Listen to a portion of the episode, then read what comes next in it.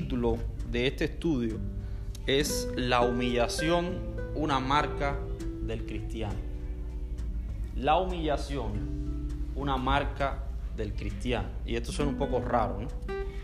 Eh, pero vamos a ver de qué se trata todo este tema. Vamos a estar basándonos mayormente, no como quizás el, texto base, porque vamos a estar eh, viendo muchos, algunos textos, no muchos, pero vamos a ver algunos textos de la palabra del Señor. Eh, pero sí vamos a estar abordando Filipenses capítulo 2 como leíamos al principio, así que puede abrir su Biblia en Filipenses capítulo 2 y vamos a estar abordando prácticamente hasta el, desde el versículo 1 hasta el 9. Vamos a estar eh, viendo eh, intercaladamente versículos de este mismo pasaje. No vamos a hacer un estudio exegético en, sí del pasaje, aunque vamos a respetar la exégesis del pasaje. Los que no saben qué es esto, es precisamente eh, la interpretación del texto asumiendo su contexto y viendo a ciertos algunos parámetros para decir lo que el texto dice y no lo que el texto no dice, que entonces sería eisegesis, otra palabrita rara. Eh, entonces, si vamos a estar en Filipenses capítulo 1, eh, digo, Filipenses capítulo 2, versículos del 1 al 9. Vamos a volverlo a leer para refrescarlo y tenerlo presente en eh, nuestra mente y ver más o menos. Dice así nuevamente, o si algún hermano se anima a leerlo. Por tanto, si hay alguna consolación en Cristo, si, alguna, si algún consuelo de amor, si alguna comunión del Espíritu, si algún afecto completad mi gozo, sintiendo lo mismo, teniendo el mismo amor, unánimes, sintiendo una misma cosa. Nada hagáis por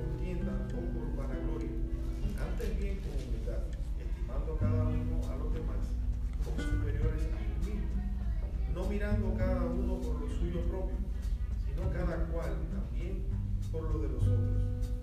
Haya pues en vosotros este sentir que hubo también en Cristo Jesús, el cual siendo en forma de Dios, no estimó el ser igual a Dios como cosa a que aferrarse, sino que se despojó a sí mismo, tomando forma de siervo, hecho semejante a los hombres, y estando en la condición de hombre, se humilló a sí mismo, haciéndose obediente hasta la muerte y muerte de Dios. Por lo cual Dios también lo exaltó hasta lo sumo y le dio un nombre que es sobre todo nombre.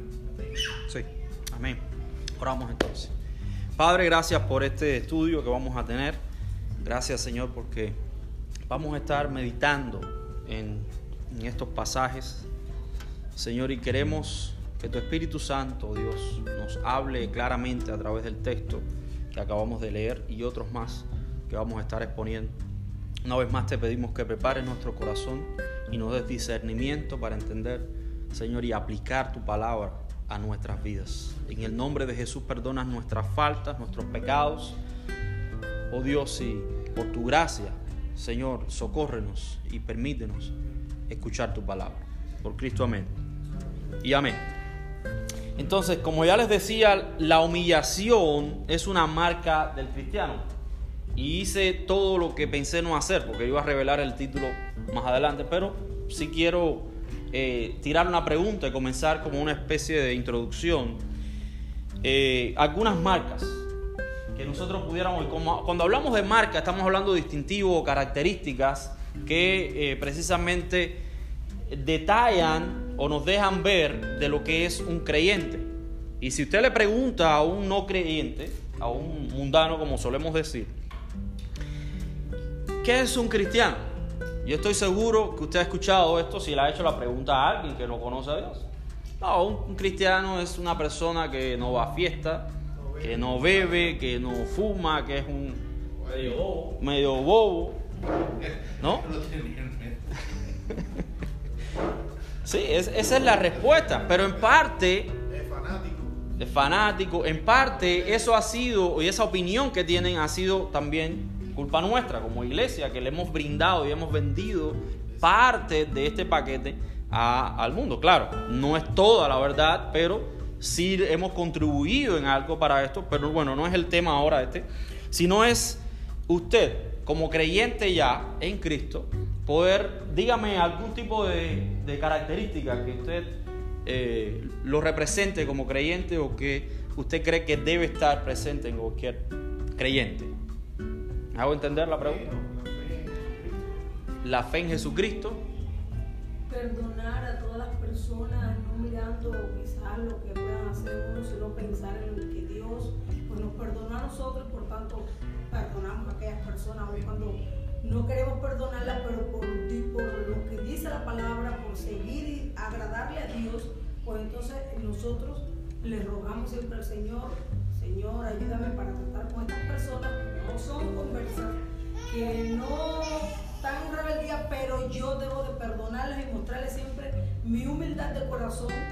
Soy humilde, que no quiero arribar sobre ellos, sobrepasar sobre ellos, sino que soy una persona que me mantengo bien tranquila, confiando en el Señor, a las cosas están revueltas, pero yo estoy en calma. Y ellos siempre les llama la atención, oh, esta persona está en calma.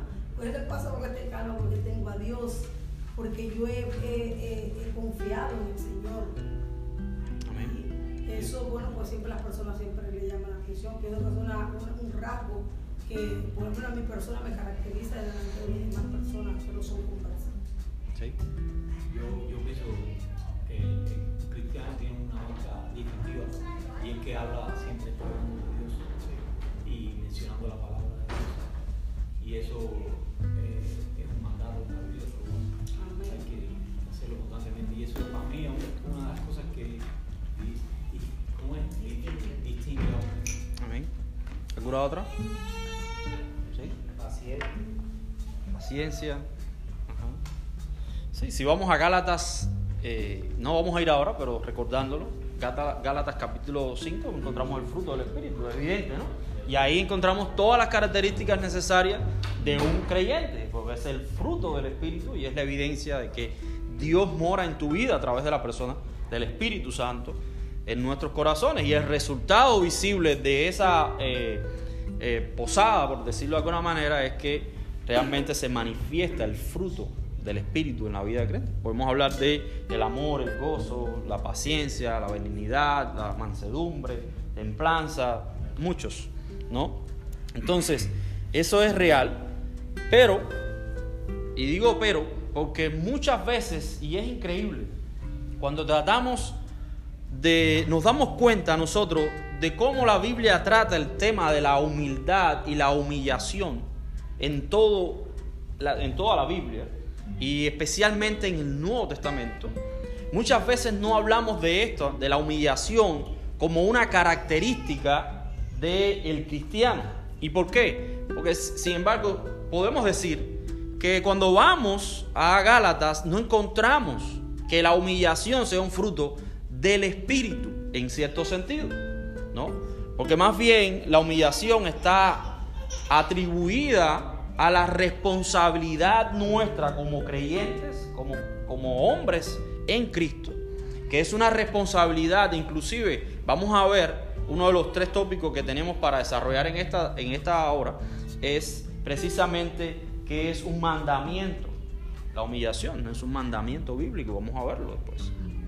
Pero es parte de nuestra responsabilidad y no como parte del fruto del Espíritu en ese sentido, que está muy atado ¿no? Entonces el propósito de la clase o de este estudio es precisamente ver la relación que tiene la humillación con la vida cristiana. Y eso es lo que voy a tratar de demostrarles a ustedes en todo este tiempo que vamos a estar acá. Y espero que el Señor me ayude para que usted entienda, porque hay algún temita ahí un poco que se confunde a veces, y es eh, precisamente la relación que existe entre la palabra humildad y la palabra humillación. Todos entendemos qué es la humildad, todos. Y podemos caracterizar y decir y, hacer toda una tesis con respecto a la, humildad. Pero cuando llegamos a la humillación, solamente nos viene algo en la, en la mente, ¿no? Y es lo que acabamos de leer acá, Filipenses capítulo 2, que es la humillación de Cristo. Dios hecho hombre se humilló al serse hombre y se humilló al morir en la cruz. ¿No? Entonces eso es lo primero. Pero casi nunca relacionamos la humildad con nuestras vidas.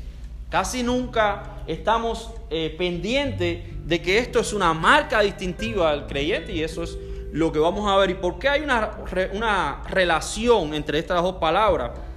Porque la Biblia usa tanto la humildad como la humillación a veces de una manera indisoluble, que no, no, se, puede, no se puede separar. No se puede separar. Y a veces hay pasajes que puede traducirse tanto como humillar, humillarse como ser humilde. Porque es prácticamente dos conceptos que están unidos, unidos total, totalmente. Entonces, eh, vamos a ver esto acerca de estas dos cosas como primer eh, tópico, la relación entre humildad y humillarse. Para entender esta relación necesitamos entender que no podemos añadir, a los conceptos que la Biblia desarrolla, conceptos que el mundo, que la sociedad, que la filosofía mundana ha eh, desarrollado, porque eso es importante. Si ahora mismo usted busca la palabra humillación, en el internet se va a encontrar una cantidad de artículos eh, en contra de la humillación. ¿Por qué? Porque estamos viviendo en una sociedad donde todos son víctimas y ninguno es el que agrede, ¿no? Todos somos víctimas, todo todos somos pobrecitos, todo. Entonces la humillación Inclusive hoy veía un artículo que la primera foto que tenía eran unas mujeres con sus burkas, con sus eh, atuendos eh, musulmanes, y porque hay un rechazo con respecto a, que las mujeres usen. Pero no, no, hay que dejarla y no se puede humillar a las personas y todo es en tono negativo. Y lo otro que encontré en internet con respecto a esto es que los católicos romanos son los punteros en llevar este tema de la humillación adelante. Los evangélicos casi no hablamos del tema. Y a pesar de que la Biblia está llena de, esta palabra, está llena de estos mandamientos. Jesús mismo enseñó y dijo, aquel que no se humille como uno de estos niños, por allá por el capítulo 18 de Mateo. ¿No? Esas son frases de Jesús. Entonces, a pesar de que la Biblia está llena de mandamientos o sugerencias con respecto a la humillación, no hablamos de esto. Entonces, yo lo, lo hallo importante que hoy podamos nosotros refrescar un poco esta definición, estos conceptos. Por eso es importante entender cómo la Biblia define y no cómo el mundo define. Porque si tratamos de añadir lo que el mundo ha definido, la filosofía mundana, a los conceptos bíblicos, entonces vamos a distorsionar realmente el concepto bíblico y entonces no vamos a poder aplicarlo de una forma eh, efectiva a nuestras vidas. Eh, definición de humildad, según el nuevo diccionario bíblico ilustrado, dice, la humildad es aquella actitud que reconoce el propio lugar bajo la condición de criatura de Dios, opuesta a la presunción afectuación o orgullo. La persona humilde reconoce su dependencia de Dios, no busca el dominio sobre los semejantes, sino que aprende a darles valor por encima de sí mismo.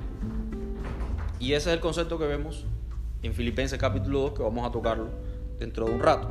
El otro concepto de la humillación que estamos vamos a revisar también lo podemos encontrar en el diccionario de temas bíblicos. Dice, humillación es el acto de ser puesto en vergüenza, usualmente en una manera pública. Jesucristo fue humillado a través de su sufrimiento, degradación y ejecución. Los creyentes pueden esperar sufrir humillación a causa de su fe. Y eso, cuando vemos las, bienaventuranzas, encontramos que somos bienaventurados si nos vituperan o dice toda clase de, hacen toda clase de mal mintiendo contra nosotros, ¿no? Entonces somos bienaventurados en ese sentido. Pero hermanos, podemos entonces, según esta definición, teniendo estas dos definiciones, podemos entender que la humildad reconoce la verdad como base de su desarrollo y la humillación es el ejercicio que permite, eh, es el ejercicio de reprimir el orgullo por amor a otros. Fíjense, estamos hablando de que la humildad nos, ¿qué nos hace a nosotros? Nos, eh, nos posiciona en el lugar correcto. Si nosotros ahora como hombres nos damos cuenta de quiénes somos nosotros ante Dios, ¿qué es lo que vamos a hacer? Reconocer que no somos nada, somos criaturas, Dios es el creador, nosotros nos debemos a Él. Entonces, eso es lo que hace la humildad, nos informa a nosotros quiénes somos, la verdad de lo que realmente somos. Y esto ahora nos posiciona para que la humillación nos dé el carril para empezar a someternos.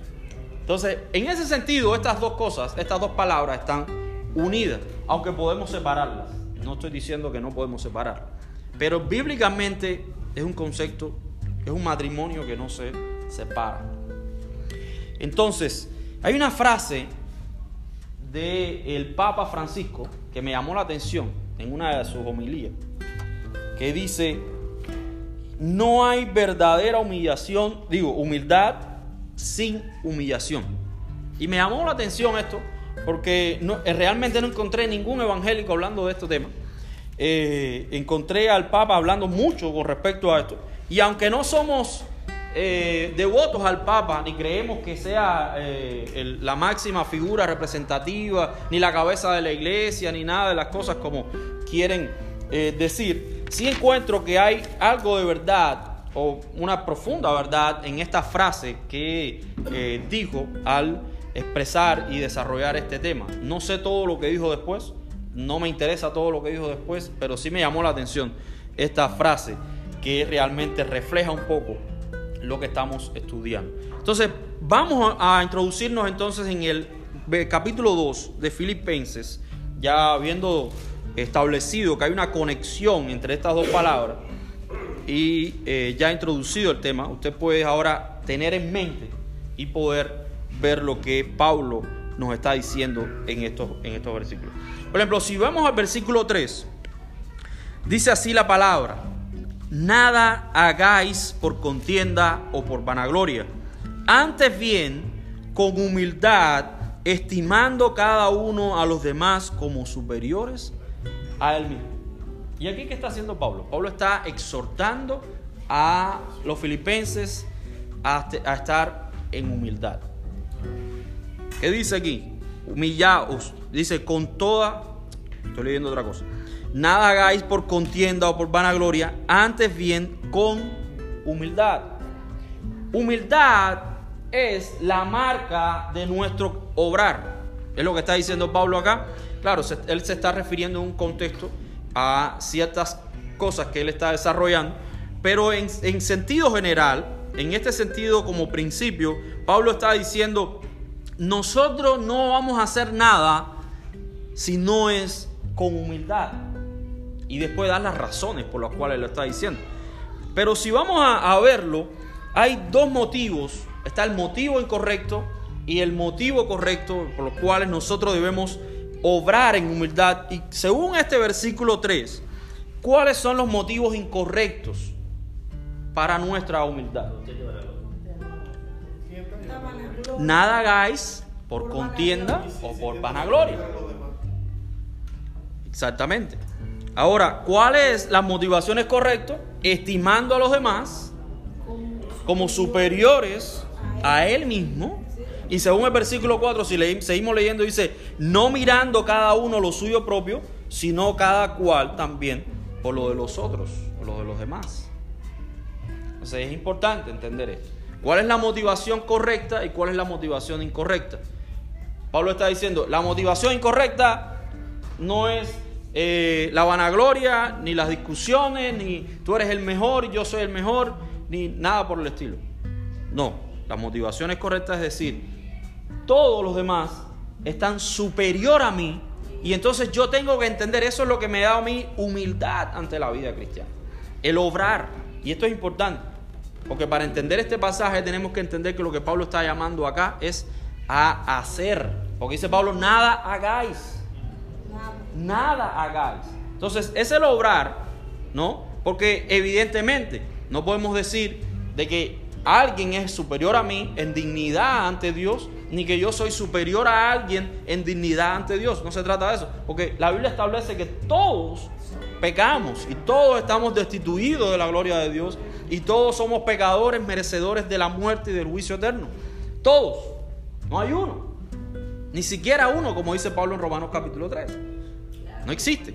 Entonces ahora Pablo está diciendo, espérate, si hay una distinción, si hay una separación y es en el obrar.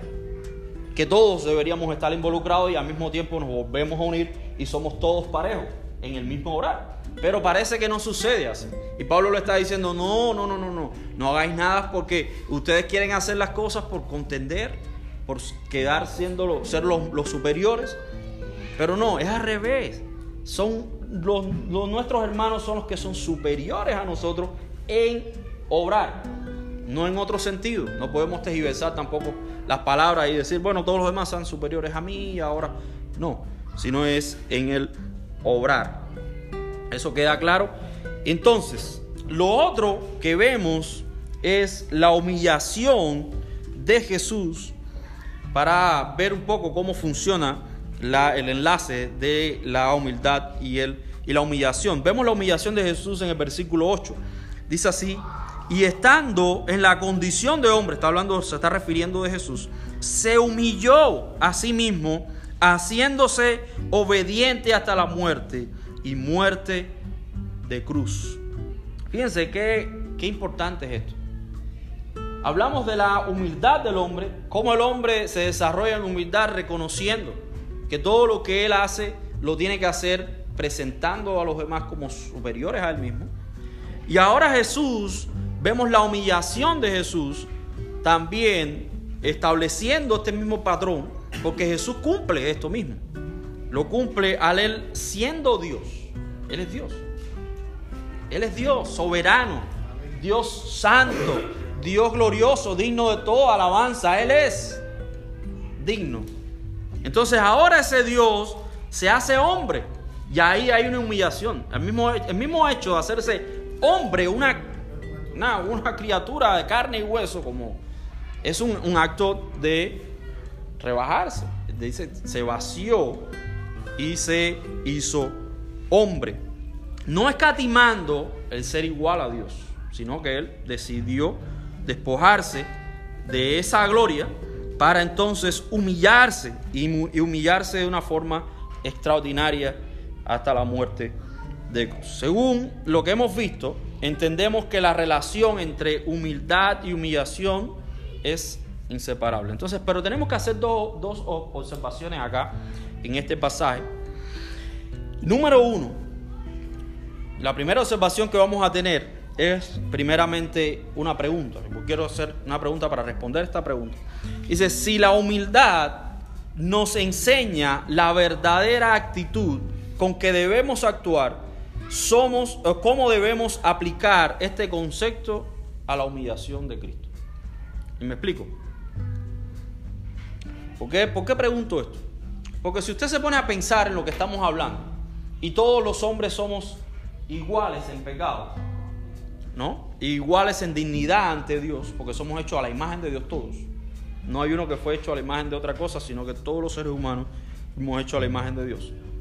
Entonces, entendiendo esto, que Pablo le está diciendo a los hermanos, ustedes hermanos tienen que someterse en humildad y hacer todo en humildad, estimando a los demás como superiores a ustedes mismos, entonces, ¿cómo aplicamos este concepto a la humillación de siendo Dios un Dios santo, no pecador, un Dios que eh, es santísimo, perfecto en todo lo que hace y en, sí mismo? Entonces, ¿cómo lo aplicamos? Vamos a, los versículos 6 y 7, dice, no podemos eh, poner a Cristo en la misma balanza, y esto es importante, que el resto, que al resto de la humanidad, ni en naturaleza ni en dignidad. Cristo es superior a nosotros en todo en todo, en naturaleza porque es Dios, Dios mismo, y en dignidad porque es Dios mismo. Él es digno de todo, de toda gloria. Entonces, vamos a leer los versículos 6 y 7. Dice, el cual, siendo en forma de Dios, no estimó el ser igual a Dios como cosa a que aferrarse, sino que se despojó a sí mismo, tomando forma de qué? De siervo, de esclavo, hecho semejante a los hombres. Fíjense qué, qué interesante esto. Porque aquí es donde tenemos que entender para poder aplicar esto a nosotros. Como verdad tenemos que, que el hombre es pecador, no hay distinción alguna entre la raza humana, todos somos iguales, pero que todos eh, obramos, pero no todos obramos igual, como lo decíamos ahorita. Entonces hay una distinción que es la humildad. Ahora, vamos, porque estoy yendo de atrás para adelante, vamos al versículo 5. Dice el versículo 5, haya pues en vosotros este sentir que hubo también en Cristo Jesús. Y ahora la pregunta es, ¿cuál es el sentir que hubo en Cristo Jesús? ¿No? El mismo sentir que Pablo le está diciendo ahora a los hermanos en, en- ahí en Filipos, le está diciendo, hey hermanos, que haya en vosotros este mismo sentir que habitó en Cristo, pero si vamos al versículo 3 dice, nada hagáis por contienda o por vanagloria, antes con humildad, estimando cada uno ¿qué? A los demás como superiores a uno mismo. Y eso fue lo que hizo Jesús. Jesús estimó al hombre como superior a él mismo para servirle al hombre. Y esto es importante, porque no queremos decir que esto sea en, un plano, en, en- en todos los planos sea total verdad, ¿no? Porque Dios es Dios y Dios nunca perdió ni uno de sus atributos, ninguno, no, no los perdió. Entonces, en ese sentido, podemos ver que este mismo sentir primeramente habitó en Jesús, que fue lo que lo movió a hacerse hombre, estimando al hombre como superior a él mismo y sirviéndole hasta la muerte de cruz. Ahora, estamos eh, estimados... se me perdió esto. Estimarnos a nosotros como superiores a él mismo. Este fue el sentir que hubo en Cristo Jesús, como lo dice eh, el versículo 7, que se hizo un esclavo para servirnos a nosotros. Hermano, esto es una marca. El servicio es una marca que caracterizó toda la vida de Jesús. Todo. Toda la vida de Jesús estuvo caracterizada por humillarse en ese sentido. Recordemos que cuando fue a ser bautizado por Juan el Bautista, Juan Bautista le dijo, no, yo, no soy digno ni, es, ni amarrarte los zapatos. No lo soy. ¿Cómo ahora tú vienes a mí para que yo te bautice? No entiendo. Entonces vemos constantemente esa actitud de Jesús a su servicio. También cuando agarró la toalla, la, lavó las pies a los discípulos, Pedro le dijo, no, no, que va, chico, estás loco. No puede ser. No, no, eso es bien cubano.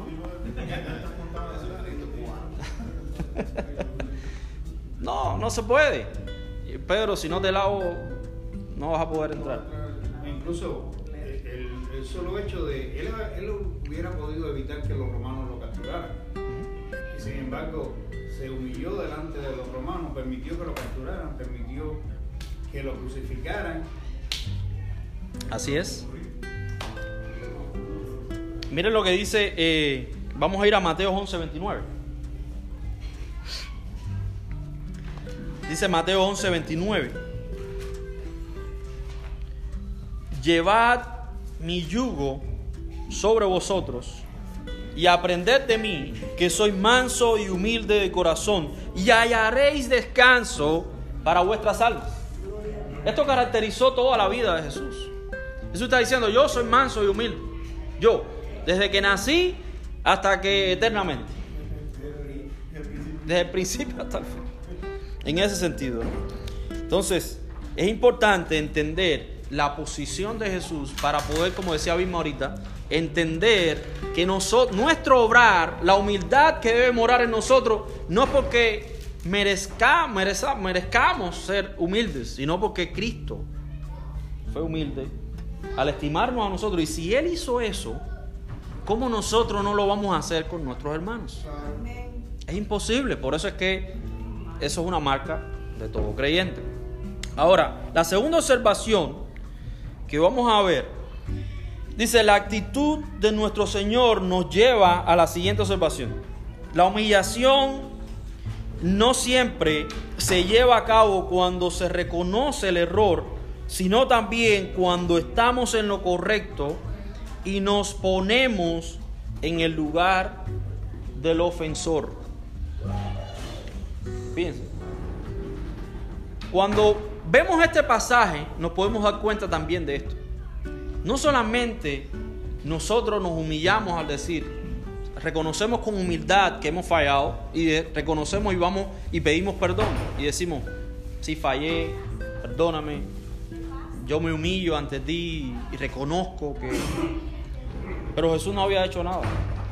Y Jesús se puso en el lugar del ofensor. Nosotros somos los que le ofendimos a Él. Y Él vino y tomó nuestro lugar. Y esa, esa es la segunda observación que vemos en este pasaje. Entonces, tenemos que entender, porque esto es lo que más nos duele a nosotros. Fíjate, no es el hecho de que fallamos y reconozcamos, que, que también es un poco difícil a veces, muchas, ve- muchas ocasiones. Pero si eso es difícil, entender que fallamos y pedir perdón, ¿cuándo es cuando nos ofenden y tenemos que ir y decimos, no, pero yo voy a esperar si él fue que me ofendió? Él fue que me ofendió, él es el que tiene que pedir perdón.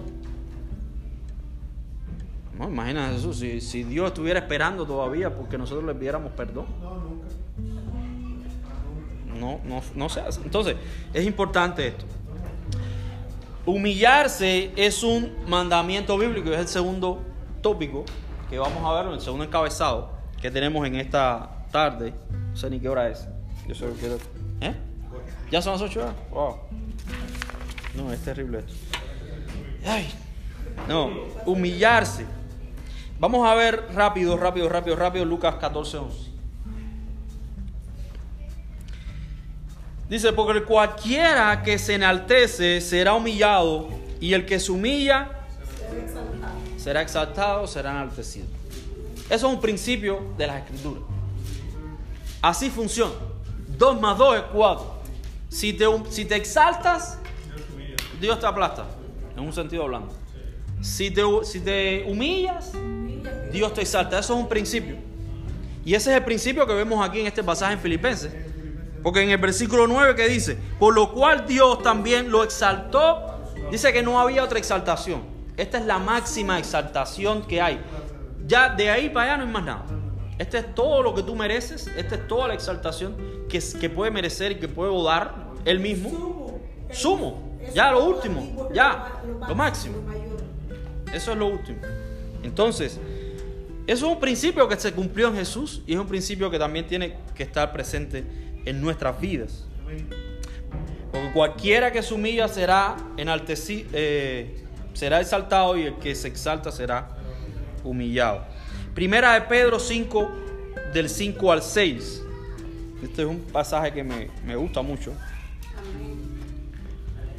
Dice, igualmente jóvenes, como le gusta al hermano Aureliano, estar sujetos a los ancianos y todos sumisos unos a otros, revestidos de humildad, porque Dios resiste a los soberbios, lo mismo que está hablando Lucas, y da gracia a los humildes. Y ahora es cuando viene, el versículo 6. Humillaos pues bajo la poderosa mano de Dios, para que Él os exalte cuando fuera el tiempo. Este principio se cumple. Ese principio se cumple, eso es un principio de principio a fin. Entonces, eso es, es importante entenderlo, ¿no? Porque eso nos ayuda a nosotros acá. El preámbulo de lo que Pedro está hablando es la relación en la iglesia local. Porque empieza el capítulo 5, y esto es para otra predicación, pero tengo que decirlo acá para, poder entenderlo. El capítulo 5 empieza una exhortación a los pastores, reconociendo a los ancianos, y dice, dice Pedro, yo anciano también con vosotros, refiriéndose no solamente a la edad, sino también a la función como pastores, porque decía pastorar, pastorear bien la grey, no por ganancias, ni por de- deshonestas, ni por, sino con humildad ahí. Y entonces él hace que se sometan tanto los pastores de la iglesia como el miembro común, que es lo que llama el jóvenes. No sé si usted tiene otra interpre- interpretación, pero el contexto lo que se refiere es a eso. Entonces, en ese sentido, esa relación entre los pastores y la, y la grey normal es una relación de humillación. Porque dice en el versículo 5, dice aquí después, eh, estar sujetos los unos, los, los ancianos, disculpen, dice, igualmente jóvenes, estar sujetos a los ancianos y todos sumisos unos a otros. Y en el versículo 6 dice, humillaos. Y ahí es donde está el mandamiento.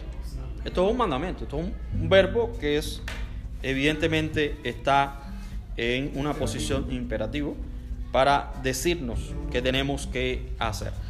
Y se cumple el principio. Si todos nos humillamos, entonces Dios nos va a exaltar cuando fuere el tiempo. Amén.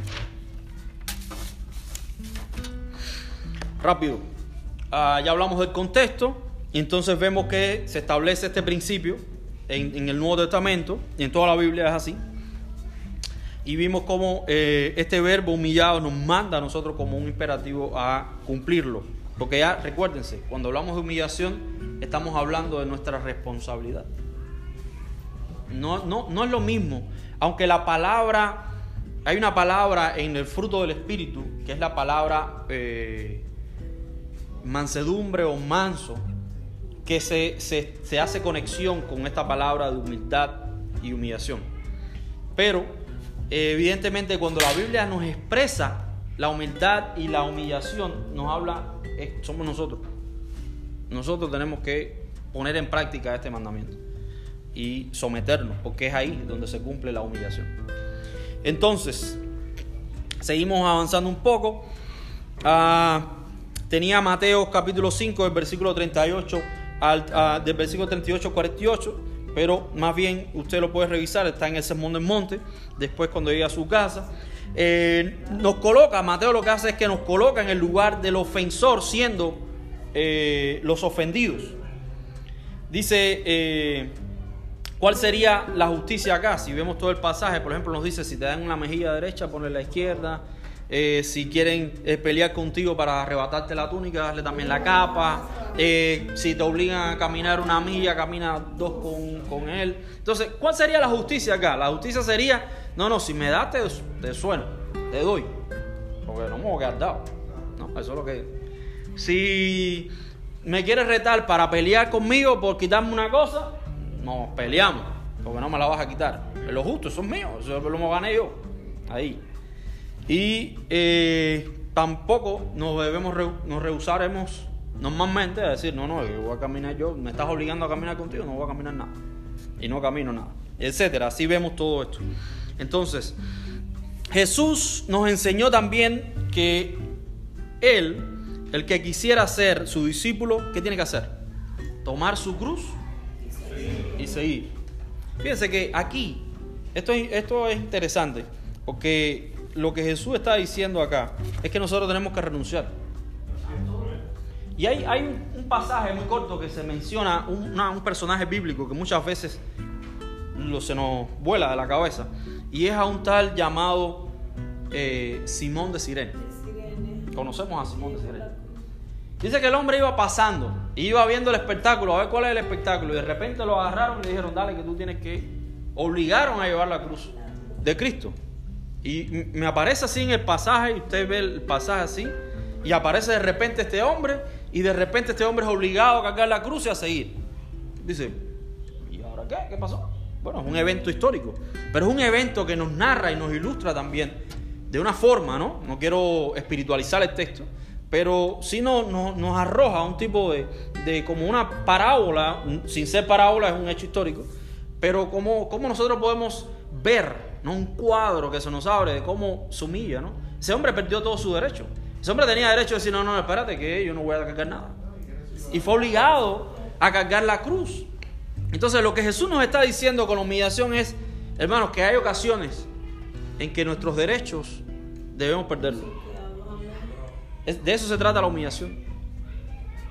Nuestro, nuestra, no sé, todo lo que podemos, tranquilo, la. No siempre renunciar a la dignidad, No renunciar a la dignidad, yo diría. pero, pero sí hay ciertos derechos. Esa es la base de Porque te hace digno, Sí. te hace digno cuando tú... Pero Exactamente. La consecuencia, la consecuencia esa, pero en el momento del acto tú tienes que renunciar a vida. Bueno, yo, si tú miras a Cristo... Está un poco fuerte no- eso, pero, pero No estás pudiera ser. tu dignidad, porque tú estás mirando a Cristo y lo haces por Él, porque lo dices y porque quieres agradarle a Él. Y cuando tú le dices a una persona que te ha ofendido y tú le dices, perdóname, perdóname porque te he ofendido, perdóname porque fallé, porque me he equivocado, esa persona automáticamente dice, este se volvió loco porque la conciencia le dice, porque a veces la gente dice, oye, pero ¿cómo que tú, cómo estás pidiendo perdón si ese fue el que te hizo? No puedes pedirle perdón y tú dices, no, yo lo hago por amor a Dios, porque no porque soy bueno, sino porque por agradarle a Dios, porque lo dice en su palabra. Y ella dice, ay, no, pero este está medio, no, eso no es, no es lógico, no, no, te dice, "No, pero-". como te mira algo extraño, porque no concibe que tú siendo ofendido seas capaz de decirle, perdóname, perdóname. Sí, es lo que que- te estoy ¿Qué- te está le pasa? diciendo, pero te está diciendo, humilla, no importa el resultado. Si fuiste buen testimonio, gloria a Dios. Si no reconocieron tu humillación, gloria a Dios igual. Pero tú lo haces para Cristo, no para los Sí, sí, sí, sí. Exactamente, no es para los hombres. O sea, el proceso de humillación no puede ser para que la gente vea a Cristo en mí. No es un mandato. Según lo que estás poniendo aquí es un mandato. Y tiene que ser a rajatabla. Porque Jesucristo lo hizo así. Lo hizo así. Lo hizo a rajatabla. Pero uno siempre dice, a uno le cuesta trabajo. Esa es una excusa que uno usa para decir, contra, lo estoy haciendo por alguna razón. Y ahí es donde está la dignidad de uno. No hay que quitar la dignidad de uno, renunciar a eso y decir, esto me toca a mí porque así lo hizo. Y se acabó. Ya, ya. Sí, sí, sí, sí. ¿Me entiendes? Porque siempre hay la excusa, no, esto lo voy a hacer para Dios. Me humillo y limpio el piso que tú me acabaste de limpiar. Me fuiste a pasar por el piso. Vuelvo a limpiar, no importa, esto es por Cristo. Tú estás en tu dignidad ahí, esto es por Cristo, porque Dios te está mirando. No, no, olvídate de la dignidad, olvídate que Dios está mirando. Tú lo estás haciendo por un tema de obediencia, porque Cristo lo hizo igual. Claro, tú miras a Cristo porque es la obediencia. Ya en ese momento, Es decir, entiendas o no entiendas, tu carne se quede sin entender o tu cerebro. La cosa es que tú Es que hagas hacer. tienes que hacer. Y. Déjenme terminar el último punto. Y dale. Eh, ¿Qué es a dónde viene esto ahora? Porque esto es ya. Entonces, nuestro más grandioso ejemplo de humillación, ¿quién es? Es Cristo. Y lo hemos venido desarrollando de una forma sutil, secundariamente, para llegar entonces ahora a la exaltación de nuestro Señor. Eh, si volvemos a Filipenses, vemos en el, capítulo, en el versículo 9, como leíamos ahorita, que el Padre lo exaltó a lo sumo. Este tema se trata de obedecer a Dios por encima de nuestros sentimientos, derechos. Veamos a Cristo como ejemplo de humillación y emitémosle, para que así también como Él fue exaltado, seamos también exaltados junto con Él. Y si vamos a Pedro, como decíamos ahorita, primera de Pedro 5 o 6, encontramos que también Dios nos va a exaltar cuando fuere el tiempo. Fíjate esa frase, cuando fuere el tiempo, nos está hablando de decir, Dios es soberano para Él decidir cuándo es el momento y la situación en que tú estás pasando no es una situación que Él se olvidó. Fíjate que lo que más me llama a mí la atención del libro de Job es que Job nunca dijo, el diablo me hizo. Eso no aparece en, la- en el libro de Job. Aparece el diablo al principio. Se acabó. Dios, ¿acaso recibiré el bien de, de Dios y no el mal de Dios? Dice, dice él. Eso está durísimo. Claro, no está hablando de un mal porque en Dios no habita el mal. Estamos hablando de una frase para, para entender la poesía, que es un libro poético, en un sentido de, oye, está duro, pero la, la teología de, de- Job nos enseña que a pesar, y es lo que Job, eh, Dios le dice a Job después en el capítulo allá por 29, le dice, espera acá, espérate, Porque Jo- Job estaba como un poco, no, pero si yo soy bueno, yo no entiendo porque Dios ya se olvidó y Dios, ah, Dios le está diciendo, sí, ¿y dónde estabas tú? Cuando yo hice esto y lo otro y tú, Y lo- no, pero la misma, ¿sabe que la misma conversación esa que usted está haciendo se la hace también a Jonás con la calabacera? ajá, Jonás se pone a dar berrincho por la calabacera y le digo, ¿y, y tú, tú, tú viste cuando creció, cómo se murió? ¿Lloraste por cuando se murió? ¿Viste tú ahí cuando se formó? Así es, así es. Entonces, lo que nos está diciendo Dios acá en este pasaje, a través de- del apóstol Pedro, Pedro, es eso mismo. Él nos va a exaltar cuando fuera el tiempo. Pero tenemos que vivir una vida de humillación y exaltación, de, de humillación y humildad ante Dios. Hermano, no estamos hablando acá de que ahora somos los más pobrecitos y No, que no estamos hablando de eso. Estamos hablando de que hay una de las marcas, nos hacen algo, bueno, ¿cómo debemos responder? Cristo siendo Dios se humilló. Este sentir tiene que estar en nosotros también. Amén. Vamos a humillarnos y Dios va a exaltarnos. No me interesa cuándo, en su tiempo Dios me exalta y no me interesa, no lo hago porque sé que hay la recompensa, aunque sí hay recompensa, pero evidentemente esto es una marca que estamos hablando, estableciendo hoy. Entonces este versículo eh, nos, nos- enseña, nos recuerda a Jesús, que es el quien se humilló, está bajo un principio de las escrituras que se cumple y nos recuerda la soberanía de Dios. Y quiero concluir diciendo que debemos recordar que existe una relación inseparable entre la humildad y la humillación. La Biblia trata este tema no como algo que debemos hacer a otros, como el mundo establece hoy, porque cuando se habla de, humi- de humillación, el mundo dice, no, pero es algo que se debe aborrecer porque la gente se lo hace. Y en eso estamos, estamos de acuerdo con, el concepto mundano, no, de este mundo. No debemos humillar a nadie.